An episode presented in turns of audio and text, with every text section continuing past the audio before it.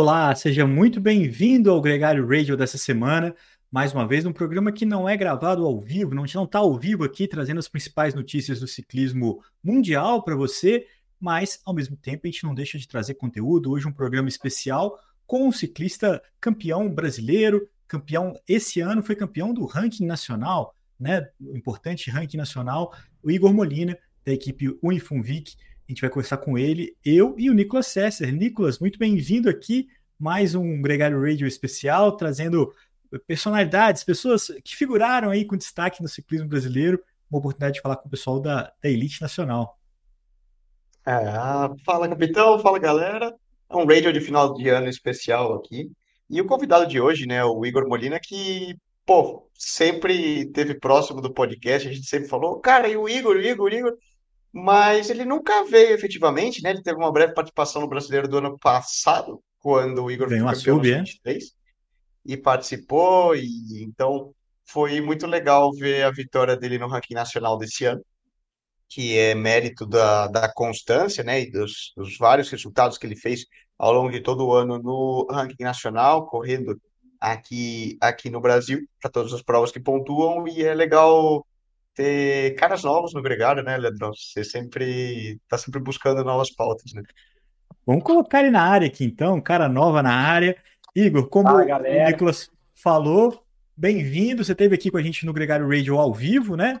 E hoje volta no Gregário Radio gravado. Vamos contar um pouco da, da sua experiência, principalmente dessa sua temporada aqui de 2023. Mas bem-vindo. Antes de mais nada, começando pelas boas-vindas, acho que é importante. Mandar um alô para a galera toda aí. Primeiramente, agradecer né, pelo convite. É sempre bom estar tá compartilhando aqui com vocês. E acho que eu tive ao vivo em 2021, né, no Campeonato Brasileiro que eu ganhei. E agora é uma honra poder estar tá de novo aqui compartilhando um, um pouco da experiência aí. Ó, oh, que fique no ar e gravado, Leandrão. A gente ainda deve uma caramanhola gregário pro Igor. Como assim? O Igor pediu uma caramanhola daquela da nossa na época e eu falei que ia enviar uma confusão uma outra. Falho meu, viu, Igor? Não foi culpa nem do Leandro nem do Álvaro. Quem tá devendo é o Igor, aqui, Nicolas. Ó, se eu não soubesse. conseguiram fugir porque eu tenho uma aqui, ó. Muito bem. Oh! Aí sim, agora tirou onda. Pô, o maior orgulho ver você usando a nossa caramanhola. É, peço desculpa pelo, pelo descuido do Nicolas, né, de não ter mandado. E, e, cara, e é um grande prazer realmente ter você aqui com a gente. É, aquela, aliás, é, enaltecer todas, todas as vezes que os campeões brasileiros estiveram com a gente no Gregário Radio, que a gente sabe que colar com a gente logo na sequência de, um, de uma disputa como essa, muitas vezes viajando e tudo mais, mas todo mundo que já passou por aqui nessa condição, me orgulho, eu tenho o prazer de fazer esse programa com os campeões, a gente faz isso já há pelo menos três anos, né, que a gente convida, e, e se sente prestigiado. Aliás, registrando aqui é, o terceiro colocado do ranking nacional, o Diego Mendes, que teve com a gente esse ano, quando ele ganhou o brasileiro de crono, uma das gratas é, surpresas, né? Que eu conheci esse ano, uma, dos, uma das pessoas que eu tive a oportunidade de me tornar colega a partir do Gregário Radio, é, quando ele participou conosco. Mas, Igor, vamos lá, cara. Primeiro, é, pô, você é 24 anos, ainda um jovem ciclista. Boa parte da galera já conhece você aqui, mas eu queria que você se apresentasse. O Nicolas brinca com, como um tweet, mas um resumo um pouco do que, que é o Igor. Queria que você contasse onde você mora, seu estilo é, como ciclista, suas principais virtudes, sua equipe. Bom, um pequeno resumo de você aqui para a galera. Começar desde o início, mais ou menos, né? Minha família sempre esteve envolvida com ciclismo, então quando eu nasci, meu, meu pai era ciclista. E ali desde pequenos, 5, 6 anos, já ia para as competições, mas como lazer, assim, de final de semana, não tinha aquela. Não era um esporte que eu praticava como esporte, sim como lazer ali de final de semana e tal, alguma competição ou outra. E aos 13 anos eu comecei a me identificar mais, é, comecei a participar de mais provas. É, eu sou de São José dos Campos, então nessa época aí dos, dos 11 anos mais ou menos, eu mudei para Araraquara e lá tinha uma galera bem legal de, do ciclismo, né? Lauro Xamã, é, Elivelton, Elton, Pedro. Então tinha um grupo bem legal assim. Eu comecei a conhecer o pessoal e comecei a treinar mais, me dedicar mais. E a partir daí, com 14 anos, eu fui campeão brasileiro de, de estrada e de contrarrelógio, na né, categoria infanto juvenil. E aí, é, é, como é que fala? Motivou mais, né, para querer mais e mais. E comecei a me dedicar de verdade. Com, na Júnior, tive a oportunidade de ir para Espanha e fiz ali três meses, um estágio. Ganhei duas competições, se eu não me engano. E depois voltei para o Brasil, fiquei aqui na, na Funvic 2019 e 20, que foi 2020 foi a pandemia, né? Então o ano praticamente foi perdido. E logo depois da pandemia, voltei, retornei à Espanha já para fazer a temporada completa ali de sub-23, né? E nesse meio tempo consegui ganhar o campeonato nacional também. Tive alguns resultados ali na, na Europa e mais acabei voltando para o Brasil e esse ano estou firme aqui na, na Unifunlic. Bacana, bacana. Engraçado quando você começou a falar que ficou três meses na Espanha, eu falei, não, peraí, ele ficou um tempão lá, como é que. Mas é que você foi, você fez um ah, estágio e depois voltou para a temporada. Repetidos, né? Isso, é. foi, foi um estágio ali de, de júnior, como não tinha visto, era um pouco mais burocrático ali, é, e também estava estudando ainda, terminando o colegial. Então foram três meses de estágio, né? Já tive eu, antes da Júnior ali, juvenil, já fizemos um, alguns é, camps, podemos dizer assim, com a equipe de São José dos Campos na Itália, mas era uma coisa bem rápida, assim, coisa de 30 dias, participava de duas, três competições e, e era isso. Eu lembro que você começou a saltar no, no, no, no radar e tal, quando você realmente estava correndo sub-23 na Espanha, né? Que a gente trocou ideia, começa a ter alguma, alguma proximidade, até por, pô, são tão poucos aqueles que se esforçam e, e tentam seguir esse caminho, né? Que até depois só quem passa por isso sabe o quão, o quão difícil é e o que é viver, a experiência, né? De muita. Você, você olha de trás daqui do Brasil, a maioria da galera fala, nossa, mas o cara tá lá na Europa, tá tudo bonito, é tudo fácil, né? E aí depois realmente quem vive isso na pele sabe os lados bons e os lados ruins, né? E foi quando a gente começou a, né, ter alguma proximidade, né? E, e começou Sim. a trocar ideia por, por saber o que isso, o que isso significa. O que é curioso, né, Igor, que até a gente trocou ideia no, no brasileiro desse ano, e eu te perguntei, né, cara, ah, você voltou para cá, é, tudo isso no meio da corrida. para quem quer saber, né, o pau rolando ali, quebrando, e a gente trocando ideia. E aí, Igor, como que tá? tá voltou para cá, tá feliz, né? E você diretamente falou, Nico, tô feliz pra caramba, cara. Voltei a me sentir bem, ser ciclista, curtir andar de bicicleta e, e, e mudou a chave.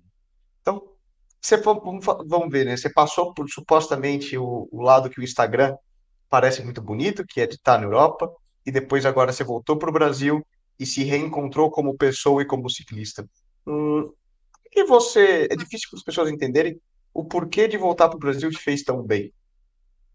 Sim, é, é que ali é o que você falou, né? Tudo parece muito bonito ali, né? Só que é, o sistema do europeu já é mais rígido, né? A cidade onde eu morava é, tinha 8 mil habitantes e a gente morava, a casa da equipe era em uma chácara a 4 quilômetros da cidade, no meio da montanha.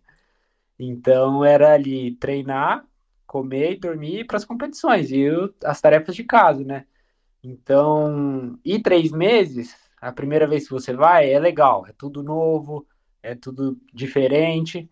Mas quando você passa a viver aquilo e ter aquela rotina e longe de casa, longe de amigos, fica só naquela mesma bolha, assim, é, psicologicamente é, é bem pesado, assim, né? E, e ali, fora, fora isso, a concorrência, né? Ciclista nível médio tem vários. Então, se destacar aqui no Brasil acaba sendo um pouco mais é, fácil, vamos dizer assim. É é, é ruim falar a palavra fácil, né? Mas, assim, para o psicológico, é, eu preferi ser o Igor Molina no Brasil do que ser um ciclista mais lá fora, né? E essa questão é, mental é, de talvez não estar tá se encontrando como a performance ali, não estar tá tendo os resultados frequentes, acaba não dando aquela motivação e o cara não consegue performar de verdade, né? Então, quando eu voltei, eu entrei num ambiente, numa equipe que eu já estava, então eu já tinha o meu espaço. E na primeira competição que a gente se reuniu, assim, eu já falei pra galera, pô, fazia tempo que eu não sentia isso de estar tá aqui antes, concentrado antes de correr, dando risada e um brincando com o outro, e esse ambiente saudável, assim, lá era tudo muito sério, tudo muita pressão, e, e tem que dar resultado, tem que fazer isso. Então, eu acho que isso ajuda a, evoluir, né? O Igor, você é um cara que é prioritariamente, né, a sua principal característica é um, é um, bom punch, um bom sprint. O quanto que essa, essa motivação e essa, esse otimismo, esse alto astral, é, influencia no seu desempenho? Porque, assim, é, eu imagino que para um velocista, a confiança e a certeza assim, de que você está bem, que você vai conseguir entrar ali naquele espaço, que você vai conseguir passar ali naquele ponto e bater a chegada, ela é tão importante quanto as pernas, de fato, assim, né? Sim. É que, na verdade, até é um pouco contraditório, porque com isso era o menor problema que eu tinha, porque as corridas que eu chegava para disputar, é, eu ganhava ali, entendeu? Então, eu tinha mais dificuldade na, no esforço mais longo, né? Tanto que eu voltei e com essa saúde mental, assim, meu FTP de 20 minutos ali melhorou, coisa que, tipo, o Nico sabe aí dizer que um profissional qualquer melhoria de 5% já é muito, né? Então, eu melhorei ali coisa de 15, 15 a 20% esse ano. Então, foi, foi assim, algo que. E para sprintar, a gente tem que passar a montanha, né? Tem que passar as partes críticas. Não. Essa era a minha maior dificuldade lá na Europa, né? Passar um momento crítico, aquela montanha ali que selecionava e realmente chegar para disputar ali, né? E acabava e, com e, esse assim, peso da de certa forma, você foi para um ciclismo um pouco ingrato para um velocista. É uma coisa que tem que ser analisada também. O ciclismo espanhol não é exatamente, principalmente nas categorias de base, um ciclismo que forma bons velocistas.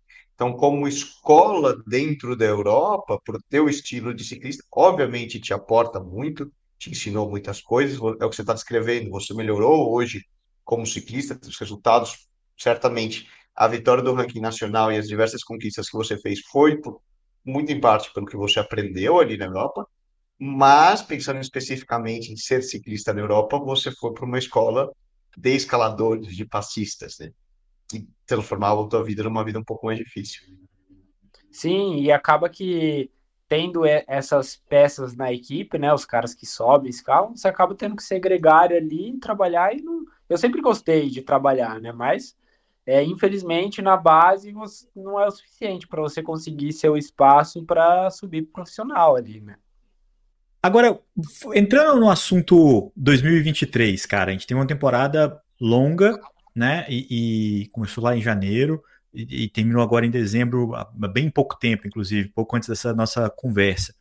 Como que foi olhar o calendário brasileiro e tentar achar ali uh, os seus pontos altos, os pontos de, de pico de performance, planejar a sua temporada. É, como é que estava na sua cabeça quando o ano estava começando?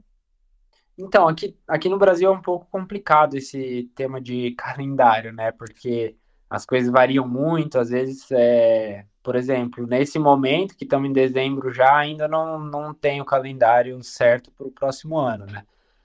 Então, no começo era chegar e conquistar meu espaço de novo, era o maior objetivo que, que eu tinha, né?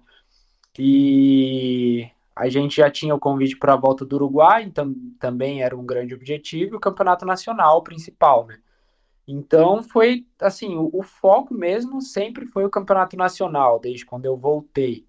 E as outras competições vieram como consequência assim da preparação, né? É, meu treinador ali, Daniele, é um italiano, já treinou o Andriato, inclusive. E eu fiz um trabalho, a gente faz um trabalho bem legal, que ele não me passa algo que eu tenho que seguir, assim, na verdade a gente cria junto os treinos, né? Então, é uma coisa assim bem mais fácil de ser assimilado. E isso, com isso eu consegui manter a constância a temporada inteira. Eu não tive é, algum momento crítico da temporada que fala, nossa, não, não vai, sabe? É, e essa constância acabou trazendo aí é, esse resultado no ranking, né? Mas que a princípio não era um, um objetivo. Não era. Ali, não era. Eu cheguei no brasileiro ali, já tinha acho que três ou quatro vitórias, já estava liderando o ranking. Eu falei, puta, acho que dá para dá para manter aí até o final com essa constância. E dentro dessas vitórias, quais que você é, sentiu melhor, assim? Você falou, putz, isso aqui foi uma vitória bacana para motivar e para me reencontrar, vamos dizer assim. Cara, eu acho que a volta do Uruguai ali, eu consegui me, me autoafirmar bem, assim. Quem, quem já competiu sabe é, a dificuldade da volta ali. Então, e eu fui ainda com, com o objetivo de, de trabalhar, né, para o nosso capitão, que era o André Gore, e acabou na. Eram, foram 10 etapas. Então foi um dia que eu não esperava. Não, é, ali o Gore estava a dois segundos da camisa amarela. É, era a etapa rainha que eles falam que tinha da subida mais longa lá do, do Uruguai, que era acho que 3 quilômetros. E acabei saindo no, numa fuga com acho que o quarto da geral e obrigou a equipe do líder a, a limar bem. E eles foram perdendo gente, perdendo gente. E eu com, com esse, com o Piorro, né, que é o apelido dele, o Matias Presa, que ganhou a Rutas de América esse ano também a gente ia a fundo com o objetivo de, de limar os caras da equipe do líder, né? Não tanto com o objetivo da etapa. E ficamos uns 20 quilômetros assim a 15 segundos do pelotão. E o pelotão já era 30 caras só e a gente afunda a fundo. Quando trocou de estrada de, de 15 segundos, foi para 3 minutos e meio, assim, de uma vez. E aí ele já estava líder da, da volta e eu já estava com a ambição de líder virtual, né? E Sim. eu com a ambição de ganhar a etapa, mas como o Gore estava ali na disputa, também a gente não podia chegar com muito tempo de distância ali. Então foi, tive que controlar um pouco e conseguir sair com a vitória. Acho que foram 100 quilômetros de fuga em dois ali só, né? Caramba. E aí essa vitória na volta que eu não esperava, né? Acho que foi uma vitória que não não, não saí no dia assim com, com o objetivo de ganhar a etapa e, e apareceu assim essa oportunidade, né? É isso que, que eu acabo chamando de sorte, né? É, você tá preparado para quando a oportunidade chega. E a oportunidade chegou e eu aproveitei. É a famosa eu frase do Mauro disso, Ribeiro, cara. mantra, Nicolas Sessler. Para vencer, basta estar lá. Para vencer, basta estar lá. Eu tinha um treinador que me falava: é melhor ser um soldado no jardim que um jardineiro na guerra. Então você tem que estar sempre preparado para a luta que vier. Muito bem, Sim. cara. Que legal. E aí, logo voltando da, da, do Uruguai ali, teve a corrida de Ubatuba, que eu já tinha ganhado uma vez, o Grand Cup. E sabia que estava muito bem. Depois da, da volta do Uruguai, eu, eu descansei um pouco, tive um período de um rápido descanso. E voltei, fiz um teste de potência e, nós tinha. Era outro ciclista já tinha melhorado muito, aí falei, puta, se eu conseguir manter, eu tinha até medo, falei, será que vai ser uma fase e vai acabar? E tava ali, né, não queria passar também, o brasileiro tava perto, mas ao mesmo tempo tava longe, né, é aquela fase final de preparação ali que a gente tem dois meses, 40 dias que parece próximo, mas ao mesmo tempo tá longe, né, o cara tem que controlar bem para não, não passar do ponto, e ali em Ubatuba, acho que foi uh, nessa da, a, o Grand Cup, a primeira edição do ano, né? Em maio. Acredito que foi a competição que eu mais me senti bem, assim, de sensações. Porque não é uma prova fácil, né? Não é uma prova plana, né? É uma prova que tem que, que deixa conta, né? Assim. Sim, sim. E o, o é bem pesado ali o asfalto para andar, né? Sim. Então agarra um pouco, tem né? Tem uma serra logo de, de entrada, serra não, uma subida né, de 2 quilômetros. Aí depois tem a Serra da Divisa do Estado, que são 6 quilômetros para indo, né? Depois mais 6 para voltar. Então é uma prova que seleciona bem, né? E ali chegando, eu tá, na verdade, eu escapei nessa no, nos primeiros 30 quilômetros e cheguei sozinho em Paraty. Andei andei acho que uns 30, 40 quilômetros sozinho.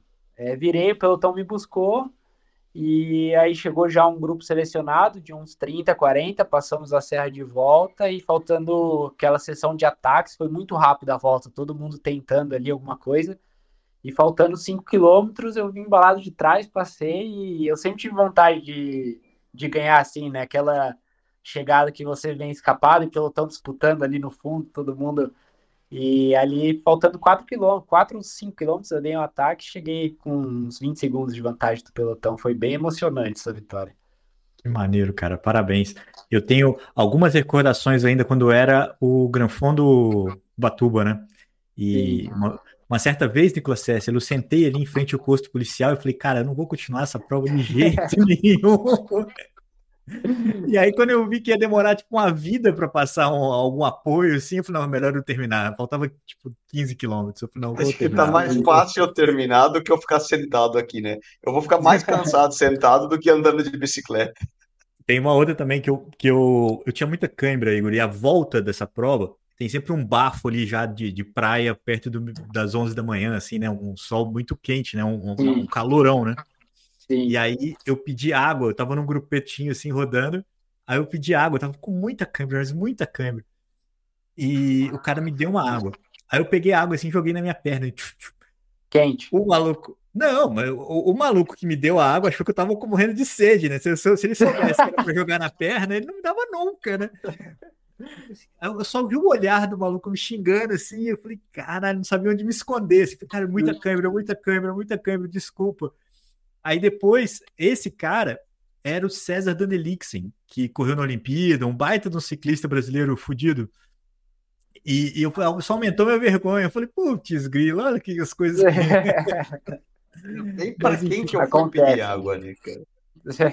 Não, não. Se, ele, se eu explicasse antes, ele não teria dado, né? Mas o cara foi sensível ali, mas me salvou, porque é, melhorou um pouco, refrescou um pouco e, e, eu acabei conseguindo terminar também. Ali eu já estava melhor, já estava é, mais, mais divertido. Agora, você falou do brasileiro, como é que foi sua experiência na prova? Eu acho que é a grande prova do ano para todo mundo, né? E Sim. Que que você, como é que você correu? A tua equipe chegou na trave ali, né? No, no, no, no sprint final, mas é a sua prova em si. Sim, então, é, as grandes equipes aqui no Brasil, elas ficam concentradas os, os melhores atletas, né? Então hoje a gente pode falar aí que, que as duas que estão ali no topo é a Funvic e a Swift, né? Então a gente acaba falando que é muito cacique para pouco índio. E todo mundo tem chance de ganhar, então é bem difícil de, de planejar uma estratégia focada em um só. E para o percurso que era, a gente tinha vantagem no sprint, né? Num, num grupo reduzido ali. Não só comigo, como o Bozó, Didi, então eram as três cartas que tinha na mão, não dava para definir e arriscar tudo em um, né? Uhum. Então, com o passar do, da corrida, era esses três caras que tinham que ficar para o final ali, os mais guardados possível. Saiu uma fuga com um grande no começo, que tinham dois nossos, né? O, o Baiano e o Vitor, que é sub. E então até aí a gente estava tranquilo, a responsabilidade era das outras equipes e quando voltou começou a selecionar o grupo ali, né? E chegou uma hora que a situação ficou um pouco crítica para a gente, a Swift estava em vantagem com na fuga na, na frente, né, desse grupo reduzido, que acho que já tinha uns 10 ali, né, Nico? Nos últimos por aí, cara, eu lembro quando vocês armaram ali no vento cruzado, né? Até com o Gor tirando e o Baiano também, acho que foi quando emendou na fuga. E aí separou e peneirou bem o grupo, né? E ficou, Isso. nós ficamos uns 12, 12, 13 ali na frente. Isso, por aí. por aí. Imagino eu. E Não aí... lembro agora exatamente. Sim, acho que foi mais ou menos isso. Tinha, tinha uns, acho que isso, de 12 a 15 atletas, né? E como o Baiano e o Gore tinham gastado tudo para encostar na fuga do. que a Swift estava em maioria, acho que tinham três na frente. É, porque ele furou, ele também estava na fuga, mas furou, né? Então ele voltou para esse grupo nosso. E aí ficou os três favoritos da nossa equipe é, sozinhos, sem gregário mais. Então alguém tinha que se sacrificar e a corrida tinha que rolar ali, não parava, né? Acabou que nessa sessão de ataques vai uma hora, outra, outra hora. Eu acabei ficando num, num corte atrás. E eu já não podia perseguir porque tinha um companheiro meu na frente, mas também não queria parar. E ficou aquela vou, não vou, vou, não vou. E acabou travando um pouco minha corrida ali, né? O grupo acabou indo. Tinha o, o Didi no, com o Caio e com o Manies. E ali tava bom pra gente porque era o, o cara mais rápido. Num grupo, acho que no seu grupo ali, né, Nico, tinha o, o Bozó junto com vocês, que era o cara mais rápido, e o, o Cássio, que era o sprinter da, da Swift, e o Manarelli, que sprinta muito bem, que tava vindo numa crescente forte, ficou comigo. Então, eu não podia levar os caras, porque tinha os companheiros na frente, fiquei ali meio travado, e foi isso. Minha corrida praticamente acabou ali 20 quilômetros antes de acabar, né? Então, Entendi. assim, foi, foi um pouco frustrante, porque é, acredito que eu tinha perna para ter feito algum resultado melhor, mas ao mesmo tempo o ciclismo é assim, é o jogo de equipe, né? Nesse dia foi eles que estavam na frente, outro dia você eu que vou estar na frente com meus companheiros aportando atrás, né? Então não, acho que o, o, o, seu risco de carregar um velocista e, e, o cara bater é maior, né? A treta, a treta é maior, né? Assim, sim, tipo... sim. Agora, esse ano a gente teve as três provas também, o CI, né, lá em Santa Catarina, que eu acho que deu ali uma apimentada na temporada, né? Como é que foi a, o seu approach? Porque não era uma prova que deu para planejar muito antes, né? Não estava nem incluída no ranking. É, mas como é que foi a sua chegada para essas provas? Tinha subida, também era uma, não era uma prova plenamente né, simples, mas o, o que foi aquilo ali para você? Então, aqui, aqui no Brasil, pelo calendário, o pessoal tem um costume ali, depois de brasileiro, são os jogos regionais São Paulo, né? E o pessoal tem o costume de parar e dar uma descansada já. E na Espanha não tinha muito isso, né, Nico? A gente já seguia uma temporada mais constante. E como pós-brasileiro eu já estava líder do ranking, eu falei, ah, vou continuar. Até conversei com, com o Daniel, meu treinador. Falou, vamos treinar como se você estivesse correndo na Europa, que aí você sempre vai estar tá com um passo na frente ali, né? Então, continuei a preparação por estar tá líder do, do ranking, participei de algumas outras provas, acho que duas ou três provas que a equipe não foi, acabei indo sozinho, para não parar. E cheguei ali em, em Urubici com em alta ainda, né? Com a mesma performance, talvez até um pouco melhor do que no começo do ano. É, no primeiro dia, a gente esperava também, né, que fosse uma, uma competição um pouco mais dura, né, no início. Claro que ia ter muita montanha e tal, e acabou que no final das contas foi um circuito um pouco mais, mais plano, né. E no primeiro dia, a gente sabia os favoritos ali, né, da Venezuela, tinha o, o Linares, né, que corre em Portugal, e sprinta bem, sabia que era um cara para chegar ali. Ele ganhou tava... duas ou três etapas, né, de, de Portugal esse ano. Era o favorito ali, né, de, de velocista. Sim. Então eu já, o pessoal aqui no Brasil não conhecia, mas eu já sabia que era um cara a ser cuidado. Até falei pro pessoal da equipe, falei, ó, esse cara é o cara que sprinta, que eu acho que é o cara que vai bater o martelo hoje. E tinha um Canibal que estava vindo numa fase muito boa ali, né? Já tinha ganhado três corridas seguidas, é, inclusive o Letap, né? Então, um cara que estava passando a subida e estava sprintando muito bem. E ali o Cássio, que era o sprinter, né, da, da Swift, tinha uma galerinha ali que a gente sabia que eram os principais. E veio para o final, acabei me envolvendo num tombo junto com o Canibal e com com as Coneg, que foi o que fez segundo na volta do Uruguai, que estava numa performance incrível também, preparando para os jogos para os jogos pan-americanos. E acabou que nós três ali, a gente virou entre os cinco primeiros ali. Eu acho que do Linares talvez não, não, não interferiria o resultado, mas acho que a disputa do segundo e terceiro ficaria ali entre nós três, né? O Canibal e, e o Asconeg. Infelizmente o Canibal caiu na minha frente, teve um tombo. Esse e... vídeo é pesado. É, vocês chegaram a, a, ver o vídeo? Sim, sim, sim. E era ali a 300 metros, né? Não tinha muito. A última curva, literalmente, né? tinha uma, uma, uma, é. terra ali, né? Tinha uma, um asfalto sujo ali, né? Que atrapalhou. E como, como o circuito não selecionava muito, veio muita gente para a chegada, né? Então foi conturbada a parte antes desse, dessas curvas. E a gente acabou ficando um pouco para trás, tivemos que forçar um pouco a curva e, e ele acabou é, rolando o tombo. No outro dia foi, foi a etapa mais ou menos similar.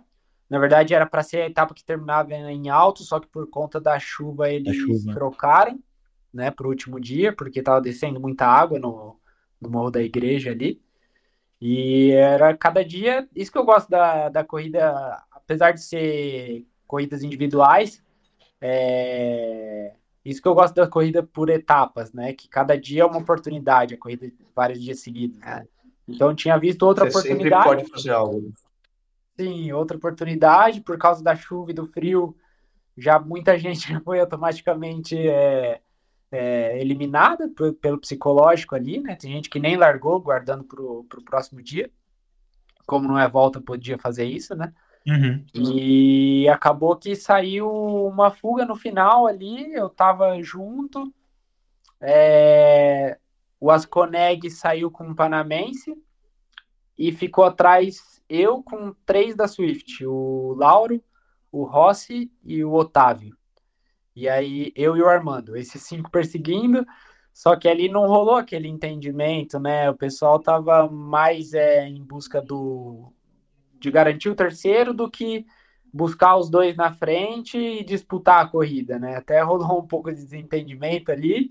Ah, imagina. E, Isso não acontece. Os, dois chegaram, né? E sobrou o terceiro para disputar, acabei ficando com o quarto lugar ali. O Otávio fez terceiro. E mas foi um resultado bem positivo, me senti muito bem assim, né? A performance, sabia que que tava de igual com com com todo mundo ali, né? O nível que tava, a maioria do, dos pessoal, do pessoal dos outros países. Há uma confiança, né, cara? É, e pelo. Então, dá essa confiança de falar, pô, cara, eu tô disputando com gente boa, né? Sim, então isso é, é o suficiente, assim, né? Para mim, me deixa contente quando eu termino a competição e sei que eu, que eu dei o meu máximo, independente do, do resultado ali. É, saber que eu fiz meu máximo e que tô na, na briga ali é o que me deixa contente e me motiva para seguir ali. E o terceiro e último dia foi a chegada ao alto, né? Ao Morro da Igreja, se eu não me engano, mas não foi a subida completa, acho que foram seis quilômetros de subida ali, iniciais. E daí já era para outras características, né? A gente acabou trabalhando pro, pro Euler, que era o, o candidato principal nosso ali, né? Era o nosso líder nesse dia que terminou com um terceiro lugar também. Então foi uma foi uma competição assim no geral bem positiva para a equipe. O Guarda ficou em sexto também no, no primeiro dia. Então a gente conseguiu estar tá ali na, na briga com os melhores, né? Nossa missão quando a gente chegou, o objetivo era conseguir um pódio, né? Já era nossa nosso objetivo principal. Se viesse a vitória, maravilha, mas o objetivo era inicial era um pódio ali, a gente não sabia muito bem como ia estar o nível, né? E foi foi objetivo é, atingido. Né? Conquistado. Né? É, e, e, entre tantos e entre tantas é, altos e baixos da equipe, né, nos últimos anos, tanta dificuldade de, imagina até de sobreviver, mais um título no ranking, né? No fim das contas, é, consolidou ali é, o ranking para o time, né? Sim, ali foi, foi no, nos últimos né? Acho que a pontuação foi bem né? mínima por ser é, o ranking por equipes, né? Que a pontuação é mais alta, então, tipo, 40 pontos não é nada. No individual seria coisa de 5 pontos. Sim, foi bem, foi bem no fio ali. E, e essas três provas já muita diferença. Né? Agora, sabe uma coisa que, que eu tenho curiosidade, assim, queria saber um pouco da sua experiência porque você é um garoto, 24 anos, ainda tem aí um bom, um, um bom crescimento pela frente, um boas, boas ambições, e junto no seu time você tem um cara que é super vencedor, talvez o mais vencedor aí da, dos últimos 10 anos no Brasil, assim, sem dúvida, que é o Chamorro. Como é que é correr com um cara desse, assim? Quanto, qual, como é que é essa troca é, para você? Cara, com o Chamorro, a minha experiência com o Chamorro sempre foi... Não tenho nem palavras, assim. Antes de eu ir para a Espanha é, no ano que eu ganhei o brasileiro ali, é, eu tive na casa dele, a gente já era amigos assim, mas não, não tínhamos é, estado na mesma equipe, mas a gente já tinha uma certa amizade. Era, não era tão íntima quanto hoje assim, mas a gente já tinha uma certa amizade. E ele sempre quis me passar toda a experiência dele assim, Legal. os ensinamentos. Então me ajudou muito. É, essa conversa que eu tive com ele, que me marcou muito, foi após o Nacional que eu ganhei, que foi entre os dois anos que eu tive direto ali na Espanha. Então mudou totalmente a minha cabeça pro, pro último ano que eu fiz na Espanha, assim, me ajudou muito. E ali na equipe a gente sempre é, preza pela sinceridade ali, né, dentro da prova. Então, é, acaba tendo uma certa união e quem tá melhor, quem realmente tá bem, quem não tá, quem vai trabalhar. E o Chamorro sempre foi um cara assim que esteve feliz pela vitória do, dos companheiros ali, né? Então eu só tenho a agradecer por toda a experiência que ele me passou, que passa até hoje, né? E que acredito que é até mais de 10 anos, né? Ele já tá aí batendo 2013, martelo. Tem mais, né? Uns que é. Mais, chamar, mais. e, e, o Chamorro é um cara super é, respeitado no pelotão, tanto a nível América como mundial, né? E sabe, ele Sim. correu e passou por diversas é. É, situações, que eu acho que é o que mais ensina, né? E o cara que Sim. sabe transmitir isso e ter um cara assim na equipe é muito legal, né? Porque você Sim. pode absorver muito então. dele. Desde as partes boas, as partes, né? Normalmente são os dias ruins que o cara pode te, te ajudar muito. Né? Sim, sim. Então, só agradecer no Uruguai ali também, ele teve junto com a gente. Era engraçado, os caras não se conformavam, falavam, pô, você é sprinter, você tá puxando aqui, porque o Gore tava líder, né? Então não tinha opção, tinha que puxar, e o Chamou puxava lá a etapa inteira de igual com a gente e ensinava, ó, aqui vai virar o vento, vamos fazer assim, planejava ali tudo, ainda mais por estar numa, numa área de mais próxima dele, né, ali do, do tipo de competição, né, que era mais plana, com vento cruzado e aquela quebradeira toda, então aprendi muito com ele ali no Uruguai, na, na volta do Uruguai desse ano também. Legal. O, o, Igor, você já falou a dificuldade de planejar e de falar do calendário do ano que vem, né, 2024. Mas é uma pergunta inevitável, assim, é onde a gente sabe que o ranking é uma consequência, né? Assim, é uma conquista importante, né? Tipo, é, é consolida um trabalho, né? Então nunca é Sim. ruim ganhar o ranking, mas é, também é, abre aí uma perspectiva para o ano que vem, tipo, de ambições, de planejamentos, de vontades. Como é que está o seu radar para 2024? Sim. Aqui no, no Brasil a gente não, não tem uma visão tão boa. Hum, deixa eu ver uma maneira melhor de falar. Né? Aqui a gente não, não dá importância que o ranking realmente tem, como na Europa, né? O cara que é campeão do ranking espanhol ali é, é o que vale mais até às vezes do que ganhar várias corridas, né? O, o Thomas, que estava comigo ali. Mostra, mostra a regularidade, né? O cara que ganha um ranking é um cara muito regular. E isso, pensando num ranking amador, por exemplo, sub-23, que é o que reflete o europeu, é, mostra que é um ciclista que está pronto para ser profissional. Por quê? Mostra que o nível base dele, então, todo, todos é. flutuam um pouco ao longo da temporada, né? Mas mostra que a base dele está muito sólida que mesmo a 80% ele ainda é capaz de estar lá para disputar e, ganhar corridas. E aí, obviamente, quando ele tem aqueles dias fantásticos, ele ganha uma clássica, ganha uma coisa assim. Exatamente. Aqui no Brasil não tem tanto essa visão, né, do ranking. É... Mas é o que o Nico falou, é o que mostra ali a regula... até lá fora, assim, o que eles é, além dessa base, dá um pouco mais de credibilidade do atleta, né? Ele não aparecer numa corrida só e depois o resto do ano o cara sumiu, bateu lá e tal. Então, acho que aqui no Brasil devia ser mais é, reconhecido, né, né, o ranking, não só pelo, pelas entidades, assim, pelo público, mas também pelos ciclistas ali, né, se importar em estar tá participando, em ter essa regularidade o ano inteiro. Então, assim, é, a nossa meta a gente nunca quer baixar, né? Eu já consegui conquistar esse ano, então ano que vem com certeza vou estar na luta, mas é, acaba sendo uma consequência mesmo da regularidade, né? Agora, de início, o que a gente tem ali é a volta de Goiás, que parece que já saiu a data, se não me engano, de 13 a 17 de março, por ali, né? É o primeiro objetivo nosso e o ranking nacional e as clássicas que já são pré-definidas, né? Primeiro de maio, 9 de julho, é, volta do ABC, tem São Salvador também, que é a corrida mais antiga do Brasil, que é. acabou perdendo um pouco o brilho assim ultimamente, não tá tendo, não teve tanta participação como nos anos anteriores, mas está voltando, né? É, então essas principais já estão já estão ali no, no radar, né? E Legal. claro que o, objetivo principal acho que de todo mundo é o campeonato nacional, né? Esse ano vai ser em Palmas 2024, é isso? Isso, Vocês estão ligados, saiu né? em Palmas ali, né? E você continua na Funvic? Sim, continuo com eles mais um ano ali. Legal. Antes de despedir, deixa eu só passar aqui então, já que a gente está falando da importância do ranking, do top 10 do ranking, vai. Vamos colocar aqui os 10 primeiros, que a CBC não fure a gente depois e revise essa, essa planilha, que tá, tá, tá osso. Ó, o, o, Igor Molina, grande campeão, primeiro colocado. O Mike, da ERT, ficou em segundo. O Diego Mendes, é, lá do Paraná, ficou em terceiro. O Filipinho, Felipe Marques, da ERT também ficou em quarto. O Kleber Ramos, o Bozó da Funvic, seu companheiro de equipe, ficou em quinto. O João Rossi da Swift ficou em sexto. O André Gora em sétimo da Funvic também. O Caio da Swift em oitavo. Caio Godoy, campeão brasileiro. O Lauro Xamã, é, junto com ele, também da Swift, em nono.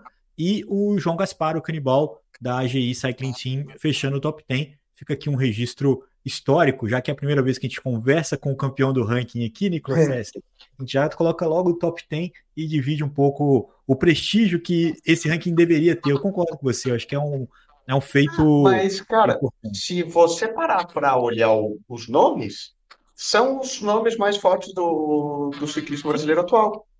Não tem é. nenhuma surpresa, nenhum nome que, que foge ao radar, quem sabe, né? Não, são os caras que realmente mais andam no Brasil. Por isso que é legal você olhar para o ranking de certa forma. Ele reflete é. muito disso.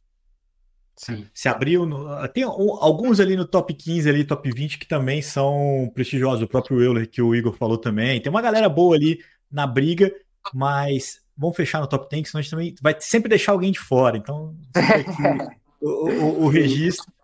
E, e, claro, o prestígio de ter o campeão aqui conosco, campeão do ranking. Igor, um prazer enorme ter a sua companhia. É, desejo a você um ótimo 2024, boas festas para você, para sua família. Parabéns para seu pai que botou pilha em você até, né, te incentivou, chegou junto. E, cara, que, que o próximo ano seja ainda mais repleto de vitórias ainda.